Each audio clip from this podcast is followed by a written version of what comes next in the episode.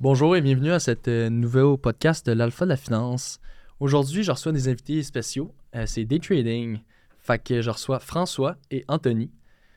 Les gars, euh, j'aimerais ça que vous me parliez un peu de votre parcours et de ce qu'on va parler aujourd'hui, s'il vous plaît. OK, je vais y aller. Je vais débuter. Euh, François J. Dubois, c'est ça, j'ai commencé en 1994 sur le parquet de la bourse. euh, pour les plus vieux qui nous écoutent, euh, les films Wall Street, les papiers qui revolent, puis on fait des transactions à la criée. Et puis c'est ça, avec le passage de l'électronique au début des années 2000, j'ai commencé à transiger électronique. Et puis après une quinzaine d'années environ, en 2018, euh, j'ai fondé le groupe Facebook Day Trading. J'ai fondé ça ça a été vite. Euh, j'ai eu une centaine de membres au début. Je voulais, je voulais échanger avec du monde un peu euh, qui font du, euh, de comme moi. Et puis une centaine de négociateurs, une centaine de, boursicoteurs amateurs. Puis après ça, ça a monté vite. euh, 1000 euh, membres, 2000 membres. Donc, ça a monté rapidement. Et puis au début, c'était un divertissement, mais, avec les années, c'est devenu euh, une business. Donc, je gère une école de, d'investissement et puis euh, je fais du, de la négociation active euh, à tous les jours. Parfait. Toi, Anthony? Ouais, mais dans le fond, euh, moi j'ai rejoint l'équipe de François, c'est ça, euh, il y a presque bientôt, bientôt trois ans que ça va faire. Puis dans le fond, c'est ça, c'est que François était, euh, était super occupé, je veux dire, à, à gérer justement la communauté, puis il partage beaucoup de contenu. Il voulait donner beaucoup d'aide puis de conseils aux gens pour que justement euh, ils puissent apprendre de son expérience autant sur, euh, sur l'investissement que sur le trading. Puis euh, il avait besoin d'aide justement parce qu'il il manquait de bras, il manquait d'heures d'une journée pour tout faire. J'ai rejoint l'équipe pour aider François à ce niveau-là. Puis euh, ben, c'est ça. Là, ça fait maintenant presque trois ans que, que je suis avec lui. Moi, à la base, euh, avant ça, plus jeune, j'ai fait euh, un baccalauréat en administration. Puis les, finances, l'argent, ça m'a toujours intéressé. Puis ensuite de ça, ben, à travers les, les emplois, j'ai travaillé dans l'entraînement, j'ai aidé les gens au niveau de leur santé physique. Puis euh, maintenant, j'ai changé, j'ai bifurqué vers euh, justement le, le travail que je fais en ce moment, d'aider François. Puis on, on a justement, à la place, on aide les gens au niveau de leur santé financière, donc avec l'investissement et le trading, à prendre soin de ça euh, pour justement bien investir, bien faire fructifier leur argent sur le long terme, puis être en mesure de réaliser soit des projets qu'ils ont en tête ou encore quand on parle de la retraite. On pense Mhm. tous à cette fameuse retraite-là qui va venir ou la liberté financière. ben, c'est ça aussi l'objectif du groupe, c'est d'aider les gens, les gens à ce niveau-là. Puis je pense que c'est important de dire aussi que la compagnie s'appelle Day Trading, sauf que c'est pas euh, D-A-Y, c'est D Astérix Trading. Puis, euh, dans le fond, vous faites pas seulement du day trading. Vous faites de l'investissement à long terme aussi. Vous faites euh, de l'investissement à court, moyen terme. Fait que vous abordez beaucoup euh, de types d'investissement. Puis aujourd'hui, ce qu'on va parler un peu plus, ça va être. euh, ben, on va parler autant de l'investissement à long terme que du swing trading puis du day trading. Fait que si on peut commencer, on va commencer peut-être plus avec l'investissement à long terme. Fait que l'investissement plus sûr un peu dans un sens, là, si euh, je me permets. Ouais. Fait que je me demandais là, euh, pourquoi je devrais investir mon argent à long terme. C'est quoi l'avantage de l'investir? La- L'avantage, c'est d'avoir une retraite confortable. Je ne sais pas si tu veux travailler jusqu'à 80 ans, mais à un moment donné, euh, maintenant, les jeunes, ça veut travailler, je ne veux pas dire moins, là, mais ça veut travailler moins longtemps, avoir une certaine qualité de vie. Donc, je crois que c'est important de débuter à investir, faire des placements à long terme euh, le plus jeune possible. là. Maintenant, à partir de 18 ans, on se trouve un compte et puis on peut faire des, euh, des placements, on va dire, sécuritaires. Comme tu as dit, de- souvent, l'investissement, c'est un peu pour... c'est style du buy and hold, comme euh, Mhm. tout le monde connaît un peu Warren Buffett. Donc, euh, c'est une belle façon de, de- de se créer un portefeuille, une richesse pour plus tard. Euh, souvent, le monde, ils, ils veulent faire de l'argent rapidement, mais l'investissement à long terme, c'est, c'est tout le contraire de ce qu'on va parler tantôt, le day trading. L'investissement à long terme, c'est plus sécuritaire, mais ça prend plus de temps à s'enrichir. Mais quelqu'un qui commence à 18 ans aujourd'hui, euh, puis il n'y a pas d'âge pour commencer à investir. Des fois, je parle à du monde, puis ils ont 60 ans, puis ils disent il, est trop tard. Mais le monde, ça vit vieux maintenant. là. 60 ans, si tu meurs à 80 ans, tu as quand même une vingtaine d'années d'in- d'investissement. Mais la clé du succès, c'est de commencer le plus jeune. Donc, à 18 ans, quelqu'un commence à 18 ans puis à faire des placements intelligents, plus sécuritaires, euh, à 45, 50 ans, il peut avoir euh, un bon pactole. Ok, je comprends. Puis c'est un peu aussi avec l'intérêt composé, là, que ça, ça, ça vient comme accumuler à chaque année. Puis là, tu réinvestis l'intérêt que tu, euh, tu fais dans le fond sur ton, sur ton investissement. Là. Exactement. L'intérêt composé, euh, dans le milieu de la finance, on dit que c'est la huitième merveille du monde, parce qu'on fait de l'argent avec euh, l'intérêt, puis c'est comme une boule, de, euh, une boule qui roule, puis ça grossit. Mais je veux juste revenir, tantôt Anthony, il dit qu'il travaille avec moi, puis Anthony, c'est la partenaire idéale, je crois, parce que du milieu d'où ce qui vient, on a besoin de beaucoup de discipline. Et puis la bourse, que ce soit pour l'investissement à long terme, court terme, moyen terme, la discipline, c'est super important. Donc, il y a souvent des, je fais souvent des comparaisons là, avec les, le monde du gym euh, qui font des placements ou la même chose. Euh, la bourse, n'est pas nécessairement un jeu, mais je compare souvent aussi à ceux qui font euh, qui jouent au poker. Ils mhm. sont très disciplinés, sont cartésiens, absolument sont disciplinés. Donc, si on mélange toutes ces, ces aptitudes-là, je crois qu'on on, met toutes les chances pour réussir. Oui, je comprends.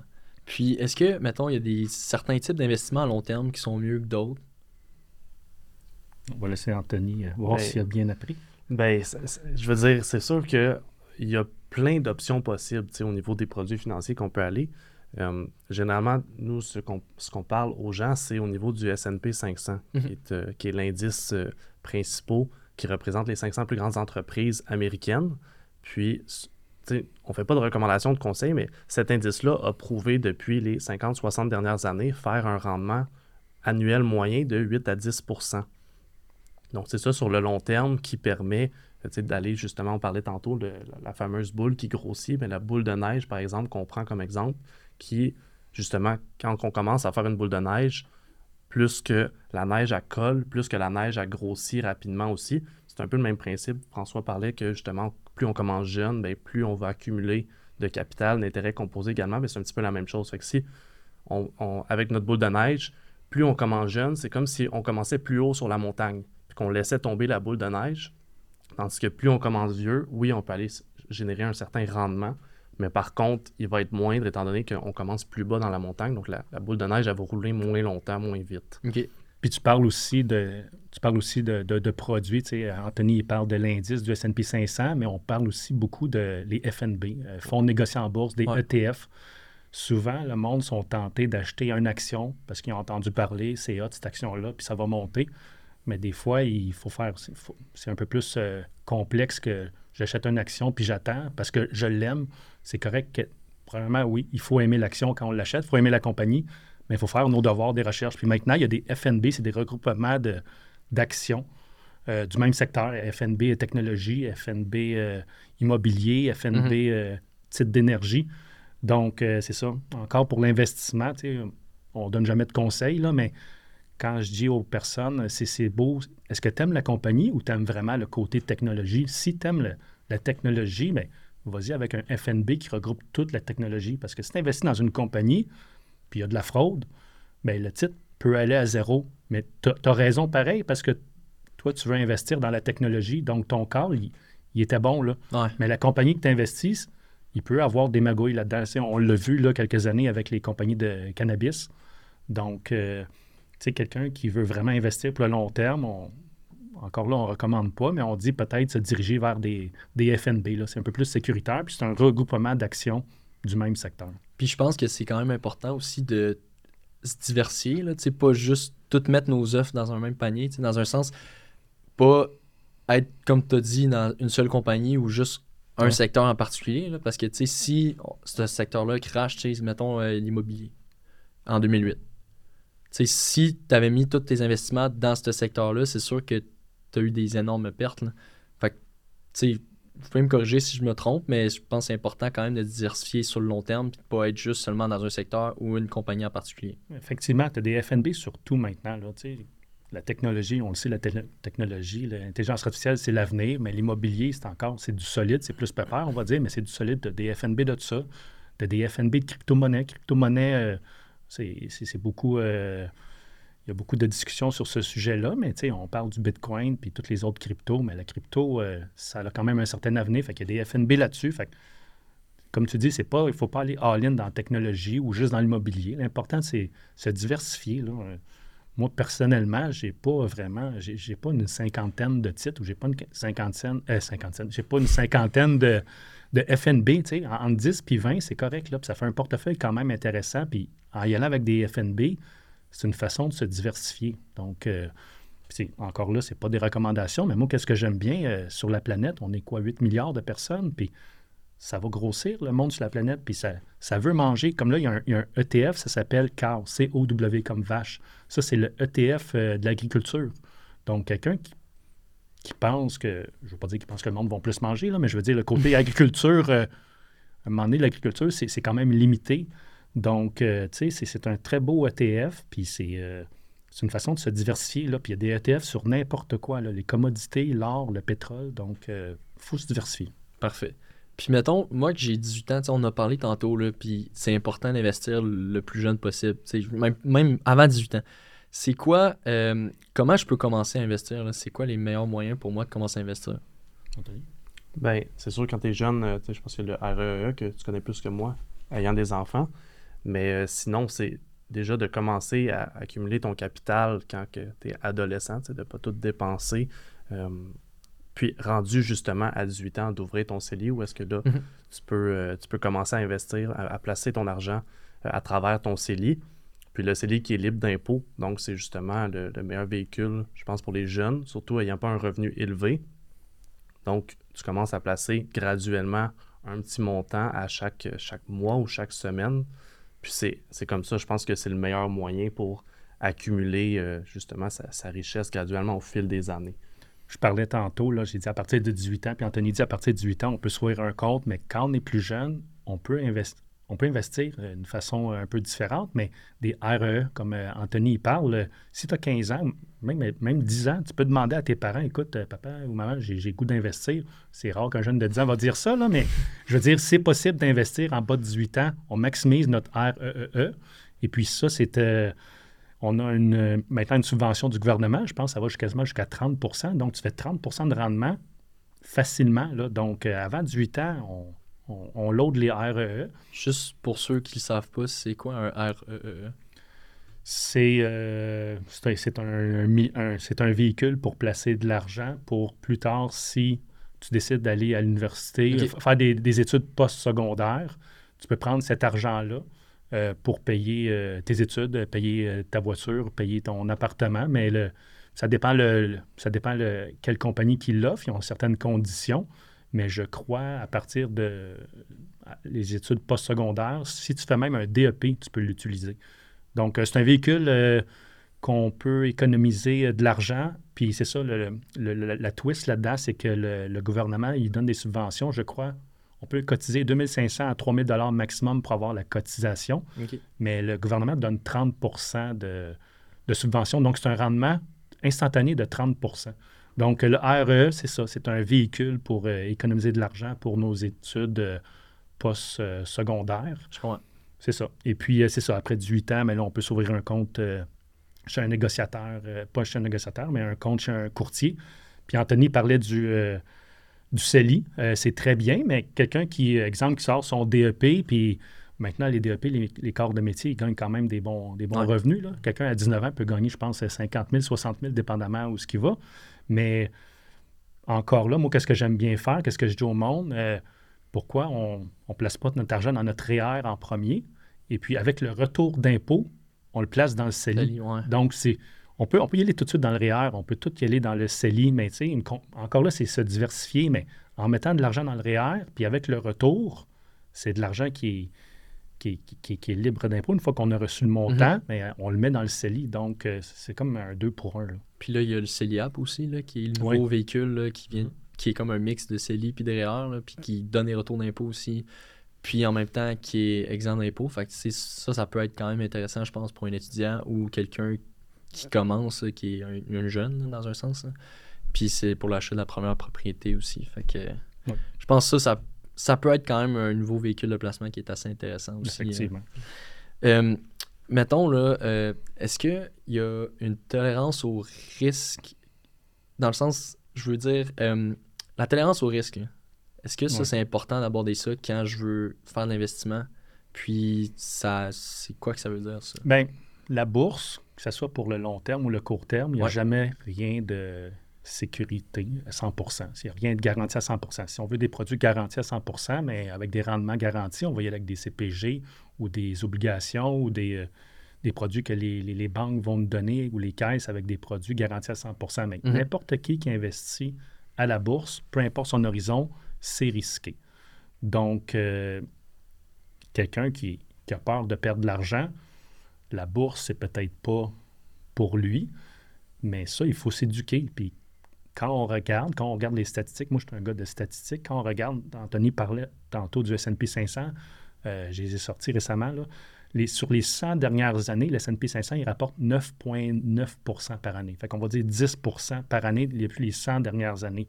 Donc, moi, quand j'entends ça, bien, une façon, ça me sécurise. Il y a des années que ça va être plus haut, il y a des années que ça, va être plus bas, mais en moyenne. Donc, euh, malgré que moi, c'est mon métier, j'ai j'ai peur de per- perdre de l'argent, mais j'ai confiance en mes aptitudes. Puis la même chose, quelqu'un qui investit pour le long terme, s'il s'éduque, s'il lit, s'il s'il va avec des titres de qualité ou des FNB de qualité qui ont des bons rendements, c'est- je ne dis pas que c'est pas risqué, mais les risques sont contrôlés. Mhm. Donc, euh, quelqu'un qui veut commencer à investir, puis il va acheter une compagnie XYZ, un penny stock à 10 cents, puis il, va- il pense le revendre à 20, à 20 dollars, ça se peut, mais ça, c'est risqué.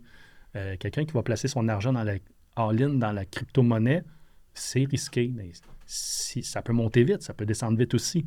Le truc, c'est se diversifier, puis le truc, c'est d'y aller avec des trucs sécuritaires. Comme tu dis, si on a peur du risque, la bourse, c'est pas pour nous, mais la, chance, les, les auditeurs qui nous écoutent, là, vous êtes tous dans la vingtaine, si vous faites une erreur, puis vous perdez tout après deux ans parce que vous, vous avez voulu faire à votre tête puis acheter des trucs de pas de qualité, mais à 22 ans, on peut se refaire. Mais c'est ça. c'est- Donc, quand on est plus jeune, le risque, c'est moins grave que quelqu'un Ouais. qui commence peut-être à mon âge, on va dire 45, 50 ans.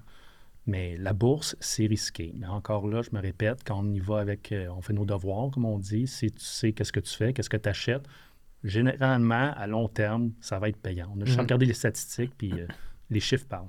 Puis quelqu'un qui investit plus sur le long terme peut se permettre d'être plus risqué un peu parce que, comme tu dis, vu qu'on investit sur le long terme, on a le temps comme de se refaire si jamais il se passe de quoi.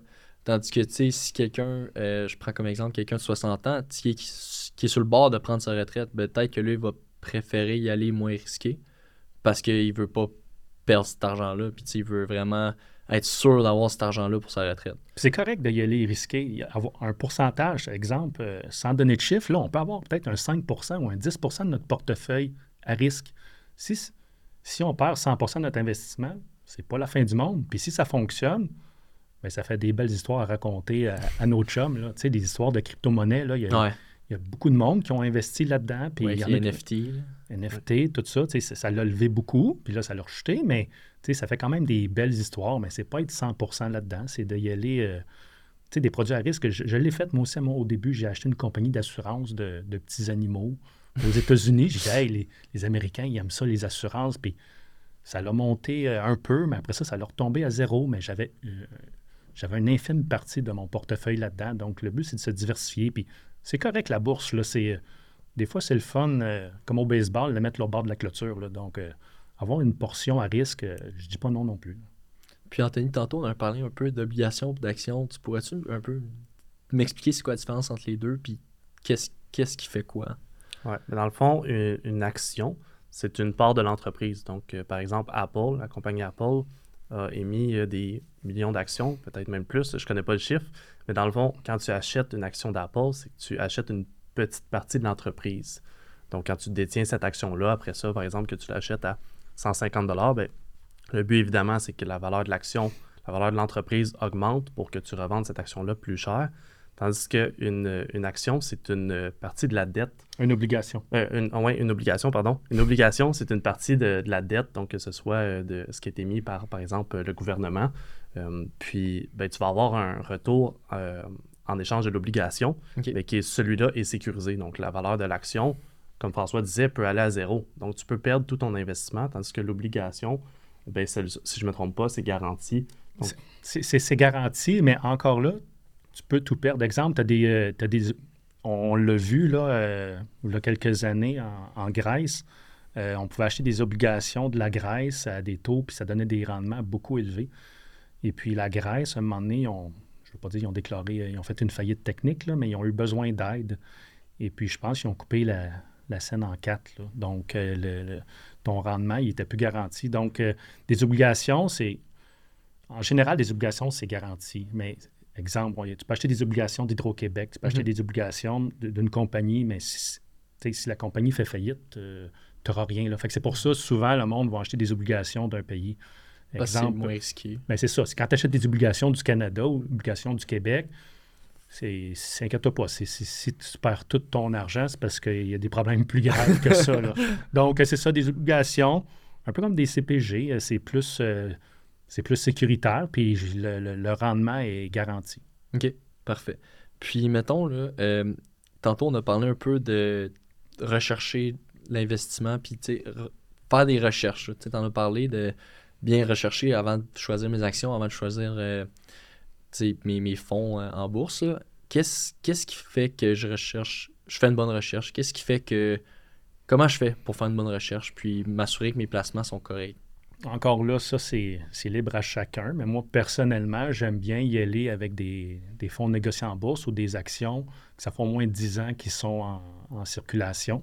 Parce que ça, permet d'avoir un certain historique. Parce que, exemple, si on regarde une compagnie, puis ça fait deux ans qu'ils font de l'argent, c'est, correct, c'est prometteur, mais on n'a pas beaucoup d'historique pour faire nos, euh, nos recherches. Tandis que si ça fait 25 ans, la compagnie est, sur le marché, mais ça nous permet de, de- de lire les états financiers, faire des, euh, des moyennes, regarder Mhm. l'analyse technique.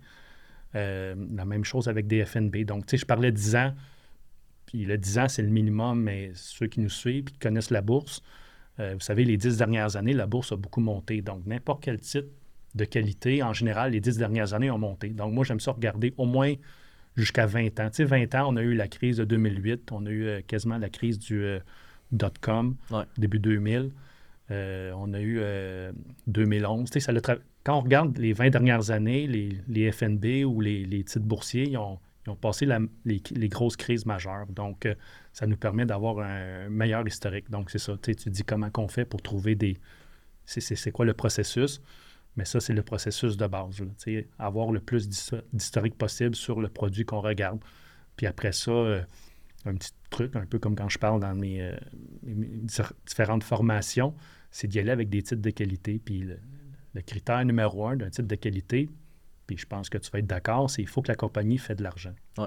Un bénéfice net. Je ne veux pas dire nécessairement faire de l'argent. Une compagnie peut faire euh, 100 millions, mais ils ont 120 millions de dettes. Donc, l'important, c'est d'avoir un bénéfice net. Qui font 100 millions, puis en dépensent 80. Mhm. J'ai pas de problème avec ça.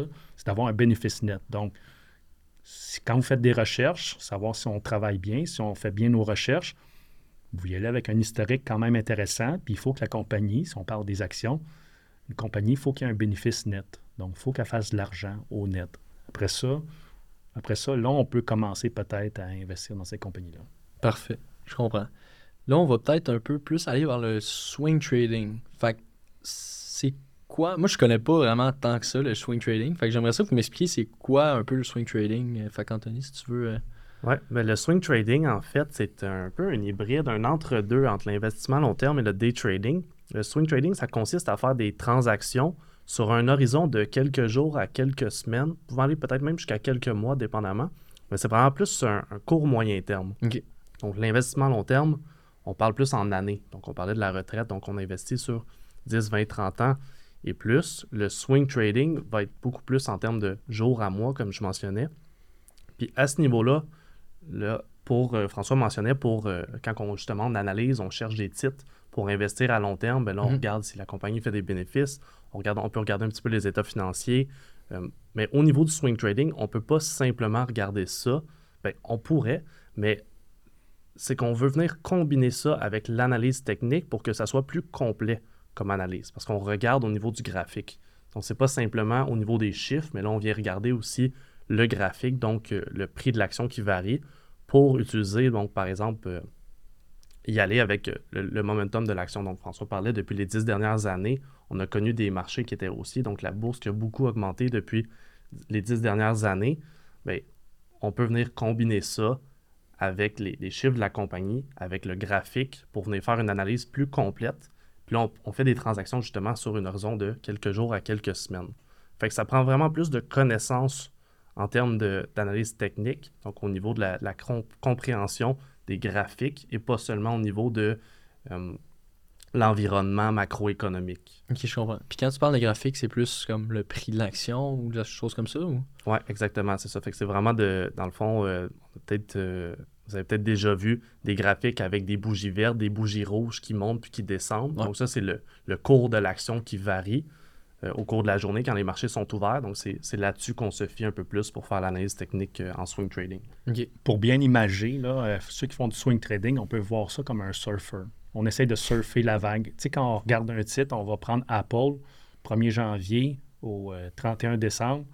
Souvent, le titre va monter, Mhm. mais ce n'est pas une ligne linéaire. Il y a souvent des, des- des vagues, des creux. Donc, le swing trading, en plus de notre investissement à long terme, on peut racheter une corde à, non- à, à notre arc. On peut euh, faire du swing trading. Donc, on prend un titre de qualité, exemple Apple, puis quand il commence à faire un creux, quand le titre est toujours en tendance haussière, par exemple, quand il y a un creux, puis il commence à remonter, un peu comme la vague, on essaye d'embarquer dedans, puis on essaye d'aller chercher un petit pourcentage, 1 ou 2% de plus. Donc, tu sais, une fois, maintenant encore là, c'est ça a l'air simple de même, mais c'est pas nécessairement simple de même, mais il faut respecter euh, d'autres critères en analyse technique, mais si on est capable d'aller chercher quelques pourcentages de plus que notre investissement à long terme en faisant du swing trading, mais c'est là qui fait que au lieu d'avoir un pourcentage à la fin de l'année, notre portefeuille a fait 10-15% mais ça se peut qu'on a fait euh, 20-25. là. Ok, ouais. Puis est-ce qu'il y a certains principes clés ou certaines choses qui font qui te font dire, mettons, ah, ok, ben, il y a certains moments qu'il faut que tu achètes ou il y a certains, certaines nouvelles là, qui font qu'il faut que tu achètes à ce moment-là ou que tu vendes à ce moment-là, pour le swing trading? Ben, encore là, pour le swing trading, euh, exemple, euh, c'est le swing trading, on fait un mix de fondamental avec euh, l'analyse technique. Exemple, s'il y a des états, il y a des résultats financiers qui ont sorti, puis c'est catastrophique, puis le titre chute, mais on ne veut pas nécessairement essayer d'attraper un couteau qui tombe. OK. Donc, tu sais, la première chose, on n'attrape pas un couteau qui tombe. Puis euh, c'est quand le meilleur moment pour acheter? Encore là, on- il faut s'assurer que le titre soit en tendance haussière. Puis là, on va parler un petit peu technique, mais simplement se mettre une moyenne mobile. Une moyenne mobile, c'est tout simplement euh, la moyenne du titre, mettons, on va dire les 200 dernières journées.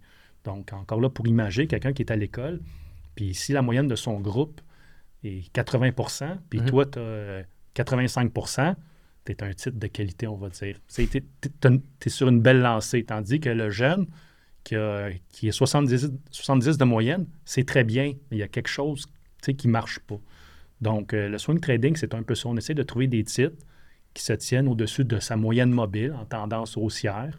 On essaie d'attraper des, euh, des creux. Donc, il y a quelques paramètres à respecter de base, mais ça, c'est un critère de base, euh, je crois, idéal pour mettre les chances de notre bord de réussir.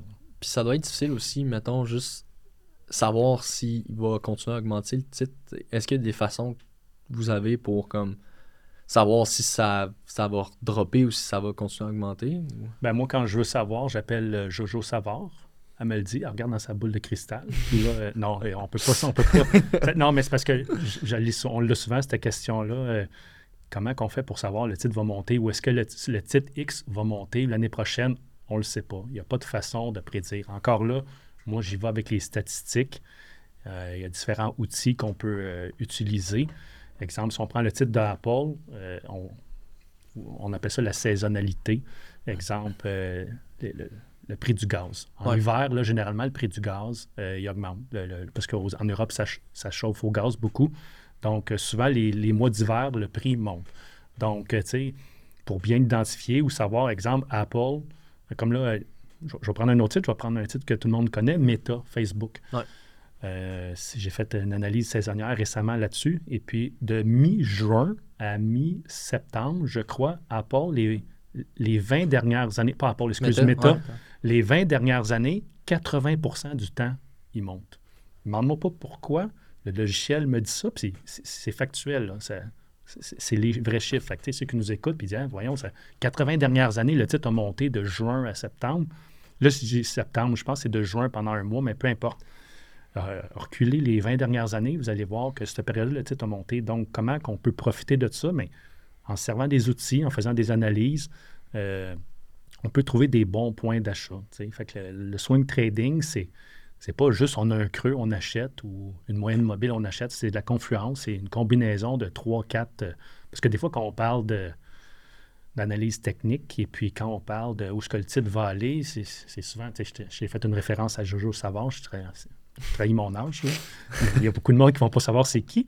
Mais tu sais, c'est- c'est beaucoup ésotérique, ça. Donc, moi, je, je suis vraiment cartésien. Je ne veux pas y aller avec le côté ésotérique. Ça me prend des chiffres, ça me prend des faits.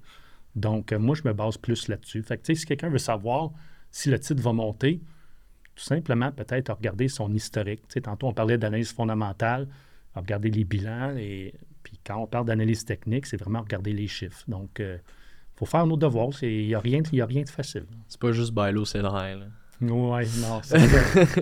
Puis depuis tantôt, tu parles d'outils pour utiliser, pour faire l'analyse un peu euh, technique de ces titres-là. C'est quoi ces outils-là? Puis euh, est-ce que je, tu sais, moi, est-ce que j'aurais accès à ces outils-là pour faire du swing trading?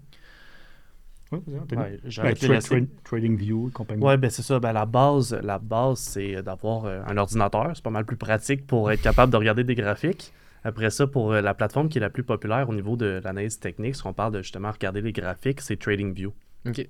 Donc, c'est la plateforme qui est utilisée euh, à travers le monde, puis qui est vraiment euh, conviviale, facile d'utilisation quand on apprend à, à la- à- à l'utiliser. Puis après ça, ben, il y a plein d'autres outils qui existent euh, sur le net pour justement combiner certaines statistiques, comme François mentionne au niveau de l'analyse technique avec la saisonnalité. Euh, il y a des logiciels de, de scanner, de screener pour trouver des titres intéressants pour Mhm. le day trading ou le swing trading. Fait c'est vraiment un, un gros univers. Tu peux en parler davantage, euh, François, à ce sujet-là, mais ça, il y a vraiment beaucoup d'outils euh, possibles qu'on peut utiliser. Tu sais, on va y aller avec la base. Là. Le monde aime ça le gratuit, puis c'est parfait, mais si on va sur Bloomberg, on va sur CNBC, on va sur Yahoo, euh, euh, euh, Stock, je veux pas dire Stock Tweet, là, ça, c'est juste des, des histoires de, de, de potins, de titres qui, qui explosent. Market Watch, il y a plusieurs sites gratuits, puis ça nous montre les graphiques, ça nous montre l'historique. Donc, il y a plein de, de gratuité sur Internet. Puis, tu sais, Anthony parlait de, de TradingView. Ça, c'est vraiment un outil vraiment pour faire de l'analyse graphique. Et puis, euh, il y a souvent des périodes de promotion, Black Friday et compagnie, mais c'est un outil qui nous revient à peu près à 20 par mois. OK. Donc, c'est pas très dispendieux. Tu sais, on parle de quasiment 250 euh, américains, mais quand même, on va dire quasiment peut-être 300 canadiens par année pour avoir un très bon outil pour euh, voir des analyses euh, graphiques, voir des analyses fondamentales. Donc, on- il y a plein de trucs gratuits sur Internet, mais après ça, si on veut passer à, à l'autre étape, faut peut-être investir, comme n'importe quoi. là, quand on veut Ouais. mettre les chances de notre bord, il faut, faut investir un peu. Mais ça ne coûte pas des milliers de dollars par Non, année. non. là. ben, encore là, il y a des machines. moi, je paye environ 5 000 par mois de, de, mach- de pas de machines, mais de logiciels. C'est un peu plus complexe, mais moi, c'est mon métier. Mais c'est ça la beauté de la chose. On a eu la même conversation il y a 4 ans quand j'ai débuté. Quelqu'un qui voulait commencer, je ne pouvais pas trop de faire de référence à des, gratu- des trucs gratuits. Il n'y en avait pas ou des choses peu dispendieuses. Fait que, tu sais, le- quelqu'un, il dit, je veux faire comme toi, mais moi, ça me coûte 4-5 000 par mois. Quelqu'un qui commence à transiger, ça commence euh, à être lourd, là, euh, Ouais. 5 000 par mois par- de, de dépenses. Mais maintenant, qu'est-ce que j'utilise? On peut l'avoir, la version, euh, on va dire, light, la version léger, puis c'est une fraction du prix. Là. Fait que, quelqu'un qui veut se mettre plus sérieusement, il y a plein d'outils. On n'a aucune affiliation avec TradingView, c'est- mondial, là.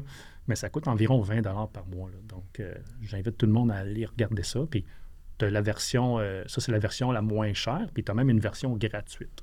Donc, encore là. Tu peux comme commencer un peu avec des versions gratuites ou light, comme tu dis, puis au fur et à mesure, si tu vois que tu apprécies ça, Ouais. si tu vois que ça t'intéresse, là, tu peux comme build up un peu là-dessus, puis y aller plus vers des versions ben, pro, un peu dans un sens. hein. C'est ça, puis tu sais, encore là, je parle de TradingView, il y en a plein d'autres, là, mais TradingView, encore là, c'est la plus populaire. Puis quand on parle de la version pro, quand elle est à plein prix, elle est à 60 par mois. C'est pas. euh, alors moi, je fais souvent la comparaison avec un café Starbucks par jour. Là. Un café Starbucks, euh, 10 par jour, là, ça fait 300 pièces par mois. Là. Donc là, je te parle de 60 par mois pour. euh, Fait que continuez à boire votre café Starbucks. Nous autres, on achète des actions de Starbucks. Donc, euh. Si je peux rajouter sur euh, TradingView aussi, là, on parle plus de ce qui est analyse technique, trading. Mais dans TradingView, tu as aussi les états financiers des compagnies. Donc, pour ceux qui s'intéressent plus à l'investissement à long terme, en faisant de l'investissement actif de leur, portefeu- de leur portefeuille, ben, ils peuvent utiliser TradingView pour ça aussi parce qu'ils ont vraiment amélioré cette section-là où est-ce que tu as tous les, les résultats financiers qui sont compilés des entreprises depuis les derniers trimestres, dernières années. Donc, euh, c'est une bonne façon aussi de, de pouvoir avoir l'information euh, à ce niveau-là. Oui, c'est très complet. J'attends qu'ils soient cotés en bourse pour les acheter. Pour l'acheter. Ouais. Puis je me doute aussi qu'il y a sais, plus de gestion de risque un peu dans un sens que dans l'investissement à long terme, là, dans le swing trading. Est-ce que cette gestion de risque-là, il faut que vous la gériez comme au quotidien ou c'est moins. euh, Bien, encore l'investissement à long terme, on gère ça euh, plus sur le long terme. Des fois, on, on va sortir de la compagnie euh, quand les fondamentaux changent. Exemple, le- ils peuvent changer de, de- de président, puis il n'y a pas la même vision de la compagnie. Puis là, tu n'aimes plus ça, puis le titre commence à chuter, mais là, je vais peut-être prendre une, une perte, comme on dit, ou je vais prendre mes profits. Comme Quand, quand oui. Twitter, mettons On peut prendre peut-être Oui. ça comme exemple. là. Oui, ou euh, sinon un peu plus, euh, ici tout le monde connaît Bombardier. Ouais. Quand euh, Alain Bellemare est parti, euh, tu sais, quand Alain Bellemare était là, et qu'on l'aime ou qu'on ne l'aime pas, là, la, la compagnie n'allait pas super bien, puis il y a des choses qui se passaient. Quand le monsieur est parti, puis ils ont changé de direction, le titre a recommencé à monter. Donc, tu sais, ça, c'est c'est une façon de, de, de transiger, euh, prendre des profits ou prendre une perte. Des fois, ça arrive à Mhm. la bourse, prendre des pertes sur un investissement à long terme. Mais sinon, quand on parle de swing trading, euh, c'est plus euh, technique. Tu sais, vu qu'on on est, on est un surfer, le, le titre, même si c'est un titre de qualité, à la longue, généralement, ça monte. Mais vu qu'on nous, on essaye de prendre des vagues, Ouais. si tu rates ta vague ou tu tombes, mais faut que tu prennes ta perte. là. Donc, il faut, faut que tu coupes ta perte parce que généralement, euh, quand on est dans un, un creux de vague puis en, en tendance haussière, même si on le garde pour le long terme, généralement, ceux qui font du swing trading, ils vont acheter une plus grosse quantité. Exemple, pour le long terme, tu peux acheter, on va dire, 10 actions de, de Facebook ou de Meta ou d'Apple. Mais vu que tu fais un swing trading, puis tu es là pour faire seulement, on va dire, 50 cents, tu vas peut-être acheter euh, 1000 actions ou 500 actions. Donc, aussitôt que le titre chute, puis ça ne respecte plus nos, euh, nos critères, il faut prendre notre perte. La même chose que quand ça monte, il faut Ouais. prendre des gains. là. Donc, euh, le risque est, il est plus, je ne veux pas dire plus dur, mais c'est plus, il, il faut gérer ça plus au jour le jour quand on fait du swing trading comparativement euh, au buy and hold pour le long terme. Puis, tu sais, comme tu dis, il faut que tu prennes tes pertes, mais vous devez. Tu sais, c'est un processus d'apprentissage aussi. Là, tu sais, si tu n'apprends pas ça du jour au lendemain, là, je, me, je me doute. Là. Ouais. Fait que, tu sais, est-ce qu'il y a des erreurs, mettons, toi ou Anthony, vous avez faites, puis que vous. Peut-être vous voulez en discuter, juste en parler pour que le monde apprenne un peu plus sur les erreurs communes à éviter là, dans cette. Je vais juste débuter. Dans notre groupe Facebook, on a fait un sondage. euh, c'est quoi toutes les erreurs en bourse que vous avez faites? Puis je pense qu'il y avait 25 erreurs.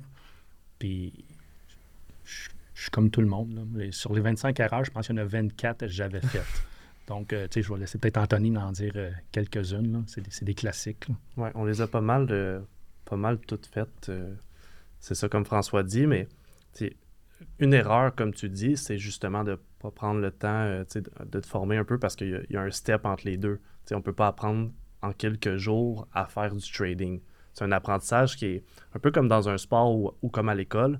C'est tu commences un, un cours euh, au début de ta session. Mhm. Ton premier cours, tu vois, tu commences à voir la matière.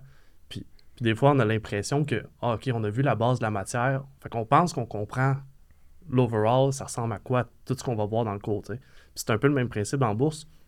C'est qu'au fur et à mesure que tu en apprends, tu penses que tu en sais beaucoup plus ou tu, surestimes tes connaissances, puis surtout ta confiance aussi. Tu, tu viens avec un excès de confiance, donc ça, c'est une erreur qui se passe. Puis, ben, justement, au niveau de- du trading ou d'investir des titres pour le long terme, ben, on, on prend des mauvaises décisions en pensant que on est rendu meilleur puis on, on va avoir raison.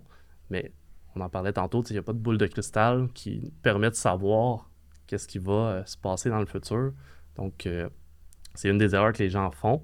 Euh, une autre erreur, c'est au niveau de euh, justement l'investissement. François en a parlé tantôt, c'est de choisir des, des penny stocks, des titres de mauvaise qualité. Donc, pensez à, à mettre la balle à l'autre bord de la clôture. Mais là, on va- je- je- excusez de te couper, je vais juste faire une parenthèse parce que quand on parle de penny stock, tu sais, on, on dit souvent c'est c'est pas de la qualité. Ouais. Parce qu'il y a peut-être des, des auditeurs qui nous écoutent, c'est pas parce que, exemple, votre compagnie, c'est un penny stock que c'est pas une bonne compagnie. Ouais. C'est parce que des penny stocks, il y en a beaucoup, beaucoup, beaucoup. Puis généralement, c'est pas des compagnies kosher, c'est Mhm. pas euh, super fiable. Mais tu sais, c'est pas parce que c'est un penny stock, c'est pas nécessairement de qualité. Mais la majorité, souvent, c'est des compagnies à risque. Donc, euh, tu sais, comme Anthony dit, pour le long terme, investir dans ces compagnies-là, c'est beaucoup plus risqué. Donc, Ouais. c'est c'est moins de. Je dis pas que c'est pas une bonne compagnie, mais c'est moins de qualité. Donc, euh, tu sais, je vais laisser poursuivre. Je vais laisser Anthony poursuivre. Là, mais c'est ça. Des penny stocks pour le long terme, c'est un peu comme s'acheter un billet de loto. Ça Mhm. peut arriver, puis Il y a beaucoup de risques, mais il y a beaucoup de chances de rendement, mais en même temps, tu peux tout perdre aussi. Oui. Exact. C'est que sur les euh, milliers de, de penny stocks qui existent en bourse, il y en a très peu qui sont des, justement des compagnies profitables puis qui vont croître à être des, des Apple, des Microsoft, des Meta de ce monde. La plupart vont, vont soit rester à ce niveau-là ou même diminuer, perdre de la valeur ou faire faillite. c'est beaucoup plus dur. C'est un peu comme chercher une épingle dans une botte de foin.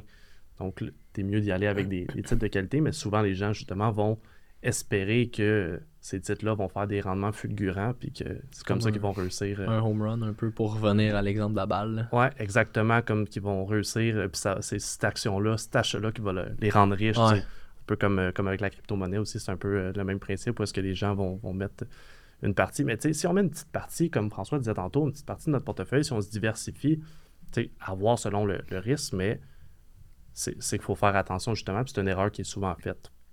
D'autres erreurs, à part ça, euh, ce qui est plus au niveau du, trading, c'est de ne pas mettre de stop loss. Donc, je ne veux pas trop rentrer en détail, mais là, on va en parler quand même tantôt de day trading. On a parlé de swing trading. C'est que quand justement on surfe la vague, on parlait mm-hmm. de ça en swing trading, puis qu'on se plante, bien, il faut être capable d'accepter qu'on n'a pas eu raison, que l'action qu'on a choisie, qu'on avait achetée, bien, finalement, elle ne monte pas, elle descend. Donc, il faut accepter de prendre notre perte. Donc, là, c'est difficile des fois de, d'avoir cette, réflexion-là avec nous-mêmes, puis d'être capable d'accepter qu'on n'a pas eu raison cette fois-ci, puis de prendre notre perte. Puis souvent, les gens vont, vont pas l'accepter, puis ils vont garder ce titre-là dans leur, dans leur portefeuille. Puis il va continuer à descendre. Il va continuer à descendre et continuer à descendre et continuer à descendre jusqu'à temps que, comme c'est arrivé avec le secteur du cannabis que tu parlais tantôt, mm. que les titres ont chuté de 80-90% et même plus. Donc, ça fait un gros trou dans le portefeuille. Je comprends. C'est ça. C'est, je pense, le stop-loss. Là, c'est pas d'accepter. C'est dur pour l'humain d'accepter qu'il n'a pas raison. Qu'il n'a pas raison.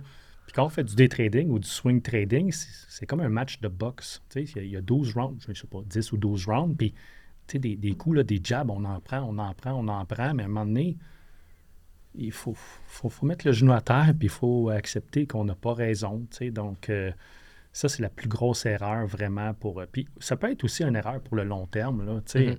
Tantôt, je parlais de Bombardier. J'adore Bombardier. C'est un, fleuron québécois. Mais il y a beaucoup de monde qui ont acheté du Bombardier dans le temps à 25 Puis à quel, à quel prix ça transige Bombardier aussi aujourd'hui? C'est ridicule. sais, à un moment donné, même si on aime la compagnie, même si c'est une compagnie québécoise, on est en amour, puis c'est une bonne compagnie, à un moment donné, il faut, l'hémorragie, il faut, faut, faut, mettre un bandage, il faut arrêter.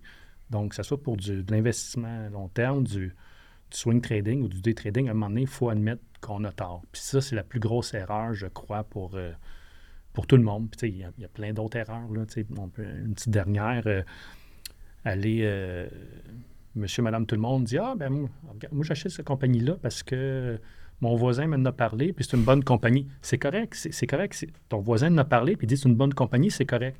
Mais tu vois, tantôt, on parlait de devoir. C'est correct, ça, c'est comme une piste. Ah, OK, compagnie XYZ, c'est une bonne compagnie. Ben, je vais aller lire là-dessus.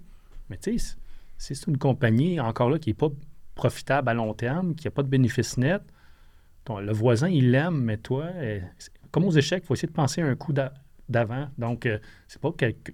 C'est une erreur, puis c'est pas nécessairement une erreur, mais il y a beaucoup de monde qui dit Ah, c'est mon voisin, puis je l'entends dans mon groupe. là. On, les voit toutes les erreurs. Puis, ah, j'ai entendu parler de ça. C'est correct, c'est correct d'entendre parler, mais fais tes devoirs. Mais le monde, souvent, euh, c'est mon ami. Euh, et même, souvent, la personne travaille dans la compagnie. Elle va dire Ah, ben mon ami travaille dans la compagnie, euh, c'est une bonne compagnie, je vais en acheter. Oui, mais tu sais, la bourse, là, c'est juste une histoire de chiffres. Il ne faut, pas mettre d'émotion là-dedans. Puis c'est ça les émotions, là, il faut les contrôler. encore là, ça, c'est une autre erreur. Donc, il y en a plein d'erreurs, mais ça fait 30 ans que je fais ça, là, puis j'ai toutes, toutes faites les erreurs. Je ne sais pas si c'est peut-être un, chemin de croix, c'est un passage obligé. Il faut les faire, mais on essaie de les. Avec tous les conseils, puis le groupe que, que j'ai formé, si tu es capable de, faire, de, de, sauver la moitié des erreurs que j'ai faites, mais je pense que c'est une belle façon de débuter. Là. Parfait. Puis tu sais, quand tu parlais d'être émotif aussi, là, je pense, c'est si tu, fais un, gros gain sur euh, un penny stock ou n'importe quelle compagnie, puis ensuite, là, tu te dis, ah, ben, tu sais, ça, ça va super bien, tout ça. Fait en étant émotif, puis en, en, en étant content d'avoir fait un gros gain, peut-être tu vas avoir tendance aussi à comme investir plus ou à être plus risqué, prendre plus de risques, puis y aller, euh, puis dans ce cas-là, faire plus de pertes dans un sens. Même affaire quand tu, tu perds de l'argent aussi, peut-être tu vas être plus avoir plus tendance à, à être plus safe, à être moins risqué, euh, puis à être plus craintif un peu dans, dans tes investissements. là. Ou euh, le fameux je veux me refaire. Tu sais, J'ai perdu Ouais. beaucoup d'argent, mais là, je vais en racheter plus parce que ça va remonter ou je vais mo- moyenner à la baisse. Tu sais, J'ai acheté une action, encore là, c'est une erreur. J'ai acheté une action à 10 puis là, ça tombe à 5 Je vais en racheter, ça tombe à 2 Ouais. Tu sais, euh, non. Puis la même chose l'autre bord. euh, exemple, tu as fait un coup d'argent avec un, un titre XYZ, puis ça monte, puis tu as fait beaucoup, beaucoup d'argent. Puis là, tu dis le prochain, ça va faire la même affaire. Là, tu vas tout réinvestir. Puis là, ça va être la fois que ça ne fonctionne pas. Donc, euh, tu sais, il faut. Puis je le sais, c'est dur, mais il faut essayer de garder les, les, les émotions de côté. Ouais, je comprends.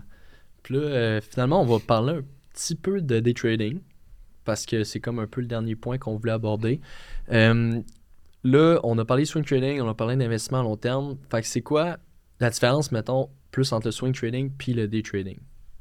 Ben, le- je vais y aller, puis tu compléteras. Mais le day trading, euh, ce que François fait, en fait, depuis euh, près de 30 ans, c'est de. En fait, ça le dit dans le mot day. Donc, c'est la journée même. Donc, quand on fait une transaction, on achète dans le but de faire un profit au cours de la même journée. OK. Donc, généralement, c'est des transactions qui vont durer quelques minutes à parfois quelques heures. Ça peut même être en secondes aussi. Donc, c'est vraiment très court comme laps de temps.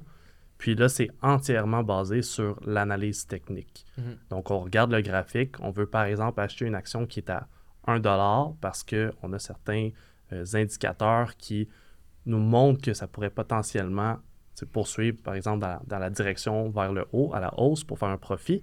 Puis on revend après ça à 1,10$. Donc, on fait 10% de profit sur cette tra- transaction-là. Si on a acheté 1000 actions à 1$, 1000$, mais on vient faire 100$ de profit en l'espace de quelques minutes. Là, c'est vraiment beau ce que je dis. tu sais, Ça a l'air vraiment le fun. Puis là, on s'excite à penser qu'on peut faire 100$ en quelques minutes. Mais la réalité, c'est que ça prend des heures et des heures et des heures d'apprentissage et de pratique pour arriver à faire ça. Parce que là, tu sais, on parlait d'investissement à long terme, on a Mhm. parlé de swing trading. C'est comme un peu des steps. Donc, on rentre au début dans l'investissement, on est plus dans, dans la bourse, après ça, plus dans le trading avec l'analyse technique au niveau du swing trading. Puis là, au niveau du day trading, c'est entièrement analyse technique. Puis ça prend beaucoup justement de- d'apprentissage pour se rendre là, il faut se former. Mais c'est aussi la gestion du risque et la gestion des émotions, comme qu'on parlait, qui vient jouer un gros, un gros rôle là-dedans parce que quand on est en position pendant ce temps-là, il faut, être- faut vraiment être focus 100% sur nos écrans Ouais. quand on fait des trading. Puis là, tu sais, l'action, elle bouge en live devant nous. Donc en direct, le prix monte, le prix descend. Puis ça peut être stressant de justement vivre ce, ce- ce moment-là où est-ce qu'on est en position, puis on voit notre argent qui monte puis qui descend. Donc c'est là aussi que les émotions peuvent entrer en ligne de compte, puis qu'on peut faire plein d'erreurs. Donc justement, pas prendre notre perte, puis garder le titre, qui est en est une, en est une aussi qu'on peut faire en day trading. Je comprends. Puis Oh, excuse-moi. Non, non, vas-y.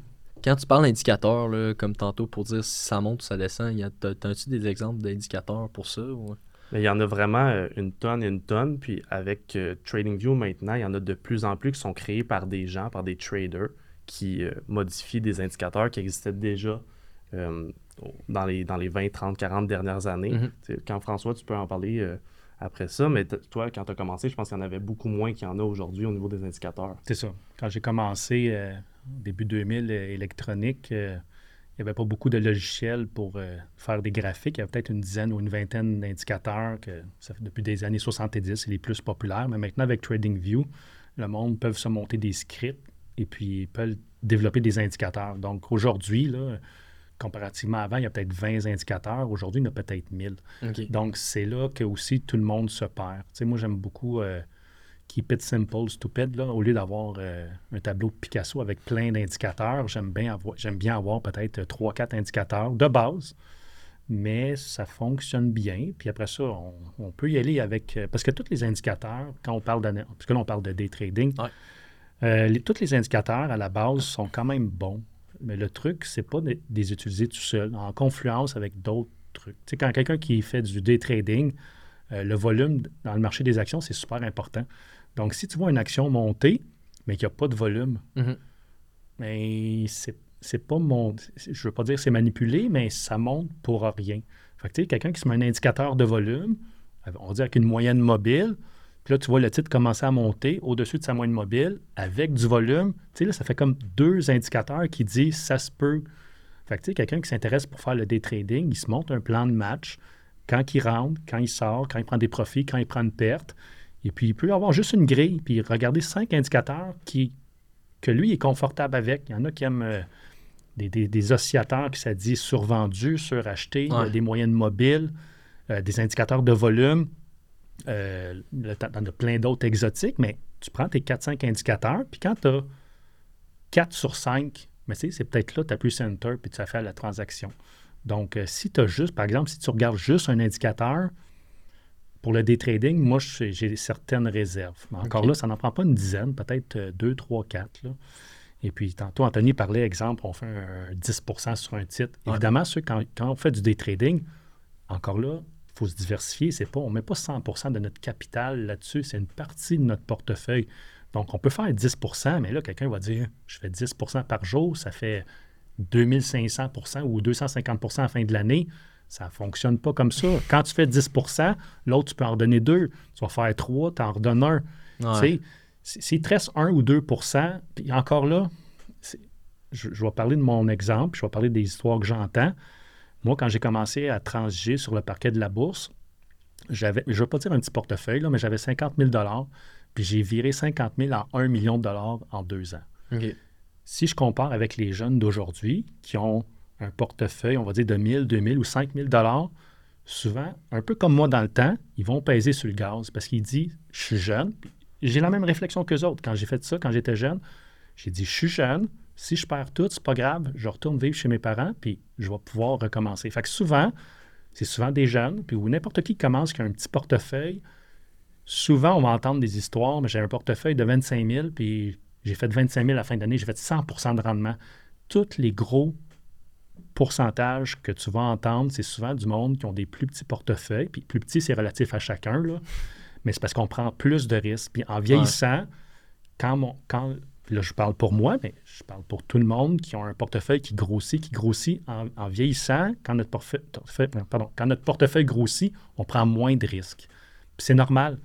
Parce que si je fais 100% de mon portefeuille sur une transaction quand je suis jeune, mais ça va donner peut-être la même chose que moi avec un plus gros portefeuille, mais je vais mettre seulement 10% ou 5% Donc, en vieillissant, on devient plus conservateur. Donc, tu sais, les histoires qu'on entend, on fait 100% à la fin de l'année, ça l'arrive. C'est c'est ça la beauté de la bourse, c'est possible, mais c'est souvent avec des, des plus petits comptes. Un peu comme j'ai fait quand j'étais jeune. Mais là, moi, je fais plus 100% par année. Là. Puis, tu sais, la fameuse question, combien de pourcentage tu peux faire par année? Moi, si je bats les indices, je suis content. Tu sais, comme cette semaine, j'ai j'ai partagé mon investissement à long terme. Exemple, le S&P 500, en date d'aujourd'hui, il est up 14% Moi, je suis up, on va dire 24% Le monde va dire 24% c'est bon? Moi, tant que je bats la moyenne, c'est comme aller à l'école. ouais. Si la moyenne, c'est 80, puis moi, j'ai 90 de moyenne comme élève, je suis super content. Puis avec l'âge où ce que je suis, puis l'expérience que j'ai, j'ai plus besoin de faire 100% Puis jamais je vais faire 100% en une année comme j'ai pu faire quand j'avais 20 ans, parce que jamais je vais mettre tout mon argent en jeu comme j'ai fait quand j'étais jeune. Donc, euh, le day trading, c'est ça la beauté de la chose. On peut faire des, des gains rapidement, un peu comme j'ai fait quand j'étais jeune. Mais le downside à ça, c'est qu'on peut le perdre rapidement aussi. Puis c'est ça, on met beaucoup de mise en garde. Le day trading, il y a, il y a beaucoup d'appelés, mais peu d'élus. Parce que c'est Ouais. comme conduire une Formule 1. Puis tu sais, il y a- il y a la fameuse statistique, tout le monde qui fait du day trading, ils vont échouer. Sais, ceux qui nous écoutent, je suis sûr qu'il y en a qui ont déjà essayé pendant un mois, puis ils disent ça fonctionne pas, j'arrête. Mais là, tu rentres dans les statistiques.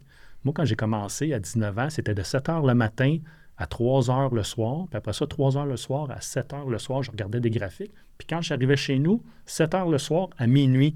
Fait que tu sais, à chaque jour, là, 7 jours sur 7, la fin de semaine, je ne transigeais pas. Mais tu sais, quelqu'un qui veut faire du day trading, il dit le vendredi, j'ai mon vendredi de congé, je vais faire du day trading. Je m'excuse, mais ça se peut que ça fonctionne. Puis c'est une belle façon. Tu sais, dans mon temps, il n'y avait pas de simulation. Maintenant, au- aujourd'hui, avec l'électronique, il y a des outils de simulation. Fait que quelqu'un qui veut se pratiquer, fine, vas-y, fais de la simulation. C'est pas de l'argent de. C'est pas de la vraie argent que tu vas perdre. Ouais. Mais avant de te lancer pour de vrai, puis si tu veux pas rentrer dans les statistiques, c'est ça que j'essaie de, de sortir le- le monde de ces statistiques-là. Je veux qu'à long terme, il soit profitable. Mais tu sais, j'ai eu beaucoup de réticence au début, là, quand j'ai fondé la, compagnie, euh, malgré que ça s'appelle day trading. Euh, je voulais pas parler, je parlais pas trop de day trading parce que je sais que c'est, c'est comme, c'est comme quelqu'un qui veut faire la NHL. Va suivre tes cours, là, puis euh, fais, toi coacher par Sidney Crosby ou Wayne Gretzky. Tu as des bonnes chances de réussir mais ça se peut que tu ne fasses jamais la NHL. Le day trading, c'est la même affaire. Donc, c'est le. Je suis biaisé, là. Ben, c'est le plus beau métier au monde, mais il y a peu, il y a peu de gens qui réussissent. Puis pas nécessairement. Oui, c'est dur. Oui, c'est dur, mm-hmm. mais ils mettent pas le temps, les efforts, ils mettent pas la discipline. Puis c'est ça. Tu sais, je fais beaucoup de relations avec les, culturistes ou le monde de fitness, tu sais, la, discipline. Euh, les joueurs de poker, ça, prend certaines aptitudes aussi. OK. Puis, est-ce que les outils, mettons, pour le day trading, ça ressemble un peu aux outils du swing trading? Oui, oui, c'est des, indicateurs techniques, sauf que pour le day trading, on va les rendre un peu plus réceptifs, on va les rendre un peu plus euh, sensibles. Parce qu'au lieu de faire des. être le surfer sur quelques jours, quelques semaines, ça va être sur quelques minutes. Donc, on va prendre les outils un petit peu plus. Euh, un, petit peu plus sensible. Mais le truc, c'est à la base de tout, là, investissement, swing, day trading, la, clé du succès, je crois, c'est la discipline. Une fois qu'on est discipliné, en théorie, euh, on a 50 de plus de chances de réussir. OK. Puis est-ce que vous avez comme une stratégie là, à suivre pour quelqu'un qui veut commencer en day trading, puis des étapes un peu euh, qu'il faut qu'il suive pour euh, s'il veut bien réussir ça? Oui, ben c'est super important de justement suivre un, processus comme d'apprentissage pour bien faire les choses dans le bon ordre. De un, pour pas faire toutes les erreurs qu'on a parlé tantôt. Puis que si justement ben, tu es avec ton vrai compte, ben, tu perds ton capital, tu perds ton argent au final. Puis euh, c'est pas ça que personne veut. Puis pour revenir avec euh, la comparaison que tu as faite avec, euh, avec les joueurs de hockey, ben, la différence avec la bourse, avec le trading, c'est que n'importe qui peut s'ouvrir un compte, mettre son argent, puis faire des transactions. Comparativement à la NHL, mais les joueurs ont dû passer par un processus. Ils ont dû montrer qu'ils étaient bons pour être sélectionnés, pour être choisis pour jouer dans la NHL. Mhm. Quand tu ouvres ton compte, personne ne t'empêche de l'ouvrir, puis personne ne t'empêche de, faire des transactions. C'est toi le seul qui est responsable. C'est un peu comme si tu étais pitché sa glace dans la NHL, mais toi, tu es, juste un joueur qui a joué récréatif quand tu étais jeune. Tu n'étais pas de niveau avec les joueurs de la NHL. C'est là l'importance, justement, d'apprendre, de faire tes classes. Puis, François a parlé de la simulation, c'est super important, mais avant même de faire de la simulation, il faut commencer par s'éduquer. Il faut commencer par apprendre, que ce soit même pour l'investissement à long terme, mais encore plus pour le trading, c'est de commencer à faire des lectures, puis c'est ça qu'on fait de plus en plus dans la communauté des trading, c'est que on a du contenu, des blogs d'apprentissage, des publications qu'on fait à chaque jour. Euh, on a un podcast, donc vraiment beaucoup de ressources pour que les gens puissent apprendre graduellement sur, euh, sur le trading, sur comment justement bien transiger intelligemment pour ne pas faire ces erreurs-là que tout le monde fait à leur début pratiquement. OK. Puis est-ce que, mettons, il y a des steps, une fois que tu as appris tout ça, une fois que tu t'es renseigné, puis une fois que, tu sais, mettons, tu as commencé avec l'investissement à long terme, ensuite tu as fait du swing trading, ensuite, qu'est-ce que tu fais, mettons, tu es devant ton écran, qu'est-ce ça ressemble à quoi, mettons, du day trading en tant que tel? Je vais dire la même affaire que mon, euh, mon mentor, mon professeur m'a dit, j'avais tout appris, j'ai tout suivi les cours. Mhm. Puis il dit après ça, tu t'en vas dans la corbeille, puis tu essaies d'appliquer qu'est-ce que tu as appris. Puis, tu sais, il m'a pas vendu de salade, il a dit peut-être tu vas réussir un jour. Fait tu sais, moi je dis la même affaire, même si tu as fait les études, même si tu as tout lu, tu as, appliqué les techniques, ça se peut que ça fonctionne pas parce qu'une fois que c'est pas moi qui est devant l'ordinateur, tu sais, les émotions, ça c'est l'autre 50% qui, ça, je peux pas te le je peux pas te ben, je peux pas te le montrer. Il y a plein de, livres, les émotions, mais tu sais, gérer les émotions, ça, c'est ton département. Puis après ça, tu as quand même l'aspect. Euh, la bourse, ça monte, ça descend, il y a quand même un aspect chance. On a bien beau faire euh, toutes les étapes, tout ça, il y a quand même des fois une nouvelle qui va sortir, ça, on peut rien faire. Donc, euh, mais sinon, pour revenir à ta question, qu'est-ce qu'on fait? maintenant, l'ère de l'électronique, on s'assoit devant l'ordinateur, puis on se met des alertes. Exemple, tu dis, bon, mais ce titre-là, euh, à partir, on va dire, de, 15 il va commencer peut-être à m'intéresser. Donc, qu'est-ce qu'on fait? On sert des, outils qu'on a à notre portée. On se met des alertes. Exemple, à 15 je vais commencer à le surveiller. Après ça, euh, quelqu'un qui veut faire du day trading, euh, Tu as une tablette, il y a beaucoup de monde qui vont faire ça sur des téléphones, Mhm. tablettes. Moi, ça me parle pas, ça. Si, si tu veux conduire une Formule 1, euh, tu prendras pas un, un go-kart, tu vas prendre une Formule 1, puis ça te prend des outils de Formule 1. Mais encore là, ça prend-tu des outils très euh, avancés? Non. Un ordinateur avec deux écrans, une bonne connexion Internet. Après ça, tu appliques un peu qu'est-ce que tu as, qu'est-ce que tu as appris. Euh, tu y vas en simulation. Et puis, euh, c'est prendre son temps. Il y a beaucoup de monde qui, je le vois, là, après une semaine ou deux, il dit hey, ça fonctionne pas. Tu sais, Rome, c'est pas bâti en une semaine. Je veux dire, euh, ça prend du temps. Il y a 250 jours de trading. Fait que, tu sais, quelqu'un qui veut. Quelqu'un qui veut aussi, dans le day trading, il y a beaucoup de monde qui vont commencer en- avec de la vraie argent. Ouais. Bon, c'est correct. Mais tu sais, mettez-vous un, un budget. Mettez-vous. Parce que tu sais, des fois, en simulation, tu n'as pas les émotions. Fait que là, il y en a qui vont dire ben, je vais mettre de la vraie argent. Mais maintenant, il y a beaucoup de courtiers que les frais de commission sont enlevés. Il n'y a plus de commission. Donc, tu peux faire plein de transactions, puis ça ne coûte rien de commission. Fait que pourquoi on ne fait pas juste des transactions à 1, 2, on va dire 5 de profit ou de perte? Comme ça, c'est une façon de d'avoir quand même des émotions, même si c'est juste 5 c'est des vraies transactions, c'est pas de la simulation. Mais on y va avec un plus petit capital, puis à la fin de la journée, si tu as perdu 20 c'est pas la fin du monde. Si tu vas avoir fait juste 20 aussi, là. Fait que tu sais, y aller pas avec des grosses quantités. Sinon, on- moi, je prends la simulation, mais bon. Puis euh, c'est ça. Et après ça, euh, qu'est-ce qu'on peut faire? On peut se lire, euh, j'allais dire les journaux. On va lire, on va sur Internet, on regarde, on va sur euh, Bloomberg, on va sur Reuters, on regarde les, les highlights de la journée. Exemple, si on parle de pétrole, euh, le pétrole est à la hausse, le pétrole est à la hausse. Puis là, avec qu'est-ce qui se passe au Moyen-Orient, le pétrole, des fois, a tendance à monter. Donc, aujourd'hui, tu te dis, ben, en tant que day trader, je vais peut-être trancher sur des titres de pétrole parce que Ouais. c'est ça le, le hype de la journée. Des fois, on entend parler de l'or, mais là, on va trancher des titres d'or. Euh, des fois, on entend parler de, pas toujours positivement, mais Elon Musk, des fois, il dit des. Parce que la bourse, on peut faire de l'argent à la hausse, mais on peut en faire aussi à la baisse quand une compagnie va mal. Mais tu sais, quand Elon Musk parle de ses projets, puis là, on voit que Tesla, il n'arrête pas de monter, mais on essaye de profiter de ces micro-fluctuations-là. Mhm. Fait que, tu sais, c'est- bien d'appliquer tout ce qu'on a appris comme enseignement, mais après ça, tu sais, comme la loi de Pareto, là, il y a un 20% c'est toi aussi, il faut que tu le développes, l'instinct, ça, euh, l'instinct, ça s'achète pas. Ouais. Euh, le temps aussi, le temps, le temps, ça s'achète pas. Il faut... C'est pas une semaine, c'est pas un processus d'une semaine. Je l'avais déjà, je l'avais déjà parlé dans un autre podcast. Quelqu'un qui veut faire du day trading à temps plein, euh, donnez-vous minimum un an. Là, un an à deux pour dire c'est- c'est-tu pour moi? Fait que bref, c'est un processus sur le, ben, le long terme. Je dis deux ans, là, il y en a pour qui ça va être long, puis il y en a qui veulent, euh, après une semaine, être profitables. Mais tu sais, moi, le- quand j'ai commencé, le premier six mois, j'ai perdu de l'argent.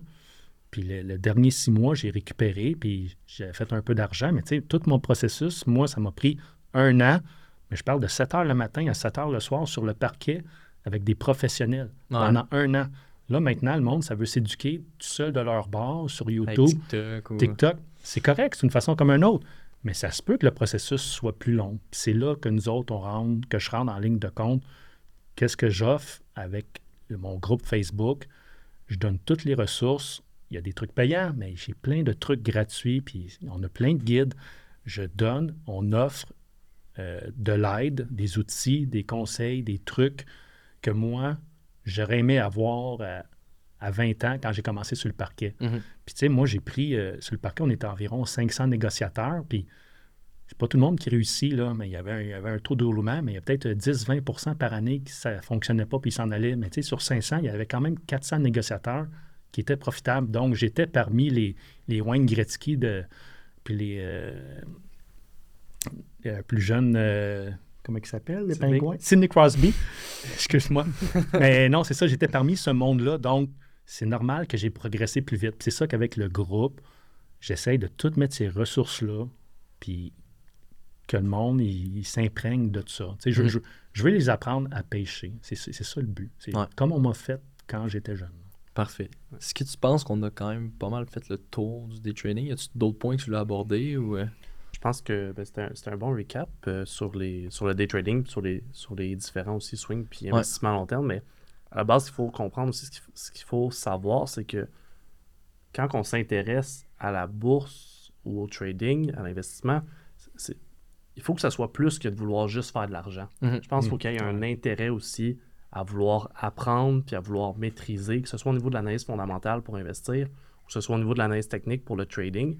Il faut avoir cette- cet intérêt-là à vouloir apprendre puis vouloir comprendre parce que si c'est juste pour faire de l'argent, je crois pas que une majorité, ben, je crois qu'une majorité vont échouer parce que ça prend beaucoup, comme François mentionnait, d'investissement au niveau de, de- du temps puis des efforts. ouais. Il faut être, faut être un passionné. Tu sais, euh, alors je parle pour le métier. Investisseur, c'est- je ne veux pas dire que c'est facile, mais c'est accessible à tout le monde. Le Ouais. day trading, oui, la source de motivation, évidemment, on est avec les chiffres puis de l'argent. La source de, motiva- la source de motivation, c'est de l'argent, mais c'est pas juste ça. Moi, tu me payerais salaire minimum. Tu sais, moi, j'ai jamais travaillé dans ma vie. J'ai été négociateur, euh, j'ai tranché les marchés boursiers depuis que j'ai 18 ans Mhm. je serais à la rue, puis je pourrais faire du, du day trading, puis tu me payerais en 20$ piastres de l'heure. Je ferais du day trading parce que j'aime ça. Ouais. Le day trading, c'est une passion, c'est un métier. C'est pour ça que quand le monde parle beaucoup contre le day trading, je, je peux comprendre que c'est difficile, mais ça vient me chercher personnellement parce que des success stories, ça existe, il y en a. il y a- c'est marginal, mais ça existe. On, on le voit souvent. Là. Puis, encore là, c'est une relation avec le, le day trading. Euh, si tous nos jeunes, puis on fait beaucoup de références au hockey, euh, si tous nos jeunes savaient que la statistique pour un Québécois de rentrer dans la Ligue nationale, je pense que c'est moins d'un pour cent, si son papa le découragerait, puis il dit Ah, fais, fais-le pas, mais c'est la même chose. Le day trading, les statistiques sont, sont, sont contre nous. C'est Ouais. plate, là, mais une fois que tu es rentré dans ce monde-là, c'est, c'est palpitant, c'est hot. Fait que, tu sais, il faut pas décourager le monde. tu sais. Je sais que c'est difficile, mais il faut pas décourager le monde. C'est... Il faut s'éduquer, comme dans n'importe quoi. Fait qu'on a-tu fait le tour, le day trading? Tu sais, moi, je pourrais en parler pendant 20 heures, là, mais euh, en gros, c'est ça. Euh, c'est- Investissement à long terme, c'est le plus facile. Swing trading, c'est plus facile. là. puis le day trading, c'est difficile. Mais comme dans n'importe quoi dans la vie, quand c'est difficile, le- si on a des bons résultats, souvent, comme au baseball, on la met au bord de la clôture. J'ai un, point que je voulais ajouter aussi sur, euh, par rapport au swing trading qu'on n'a pas mentionné, c'est que le day trading, on mentionnait que c'est justement, il faut être focus devant nos écrans. C'est vraiment un métier en soi. Ouais. L'investissement à long terme, ben, n'importe qui peut le faire euh, euh, en apprenant évidemment, mais c'est un peu plus accessible à pas mal tout le monde, tandis que le swing, c'est ça la beauté aussi, c'est que tu n'as pas besoin d'être devant tes écrans. Donc, on disait que c'est des transactions sur quelques jours, quelques semaines. Monsieur, madame, tout le monde peut s'intéresser au, au swing trading et en faire parce que c'est justement des transactions qui sont sur un horizon plus euh, moyen terme. Donc, tu peux regarder les, les marchés ou, ou ton, ton portefeuille au courant de la journée ou le matin ou le soir pour faire tes ordres d'achat, tes ordres de vente. Donc, tu n'as pas besoin d'être devant tes écrans euh, pendant plusieurs heures par jour. C'est moins un investissement de temps que le day trading, dans le fond. Effectivement, tu sais, c'est. Le, le buy and hold, là, c'est. Ça, ça peut être pépère, là. Puis le day trading, ça peut être très difficile, mais le swing trading, comme Anthony dit, c'est bon pour monsieur, madame, tout le monde. C'est un bon compromis entre les deux. Puis c'est une façon quand même. euh, tu sais, le, le buy and hold, là, moi, mon portefeuille long terme, je ne l'ai pas regardé, ça fait un an. Tandis que le swing trading, ça, ça fait que on est obligé un peu de tout le Ouais. temps être à l'affût de qu'est-ce qui se passe dans le marché. Fait que ça peut être bon pour notre investissement long terme aussi, d'être à l'affût de qu'est-ce qui se passe. tu sais. C'est exemple, tu as du Apple, encore là, Apple, c'est peut-être pas le bon exemple, mais on fait du swing trading sur Apple, puis là, il y a une mauvaise nouvelle sur Apple, puis c'est vraiment pas bon, le fondamental change. Mais là, tu vas te dire, ah ouais, peut-être pour mon portefeuille long terme, mais C'est pas. Ouais. je, je vais en vendre une partie, je vais prendre des profits.